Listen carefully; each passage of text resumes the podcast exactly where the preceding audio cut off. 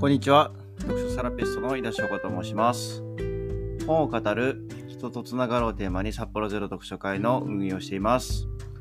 また、ブログ、SNS やポッドキャスト等の発信活動を通して、本の魅力や読書の素晴らしさを伝えています。2024年の2月の26日にオンラインで北海道父岡市の会が開催されました。ちらはですね、月刊誌の父をですね、用いた読書会となっております。今回の特集テーマは、立志立国というものでした。えっと、私が発表した感想文をですね、ブログの方にも掲載してますので、今日はその感想文を読み上げたものをそのまま発表したいと思います。では行きます。対談立志立国を読んで、私は日本人である。ただ自分のルーツを考えていった時にどこまで日本のことを考えているかどうかは自信を持って言えないところがある。このままでは日本が危ないと言われてもどうしても他人事のように思えてしまうことがあった。父を読み出してから日本について考えることが多くなった。仕事の休憩中に読むことも多いので、どのような雑誌か説明することも多い。精神の拠り所の話をすると、やはり宗教に結びつくところも多いし、とりわけ仏教に関する知識が自然と身についてくる感覚がある。知識をひたすら身につけてもそれだけでは意味がない。それ以上に何を考え、どう行動するかが大切であると感じている。今回の記事で特に印象に残ったのは桜井よし子氏と中西照正氏の対談。日本の底力を発揮する時が来たであった。日本経済が失われた30年と言われていることは承知している。ただ平成生まれの私にとってはずっと失われた期間にいるわけであり、その実態としてはつかめないところがある。円安の報道や海外の観光客の大きさから、多さから経済を感じることは確かにある。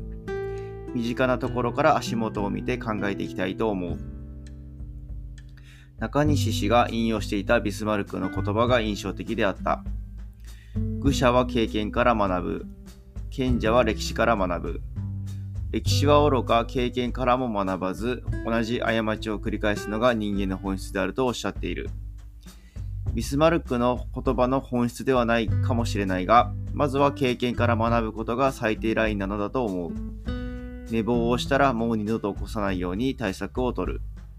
そういう小さなところでも改善の対策を立てて、対策をして立てていくことが大切である。余裕があればこれから起こってくることに対することにも目を向けていきたい。ただ自分の頭で考えるのには限界があるので、その時に学ぶという姿勢が大切なのだと思う。本で学ぶのが手っ取り早く私も好きだが、誰かに聞くのもありだし、今では AI に聞くという方法もある。何か出来事が起こってからそれに対する能力は大切である。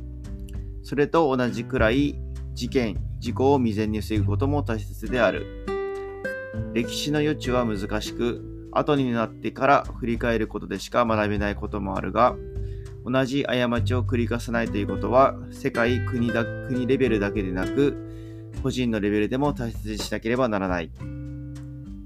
個人のレベルでやっていることをやっていくことが地域、会社へとつながり、いずれは国や世界につながっていくと信じて、信じたいと思う。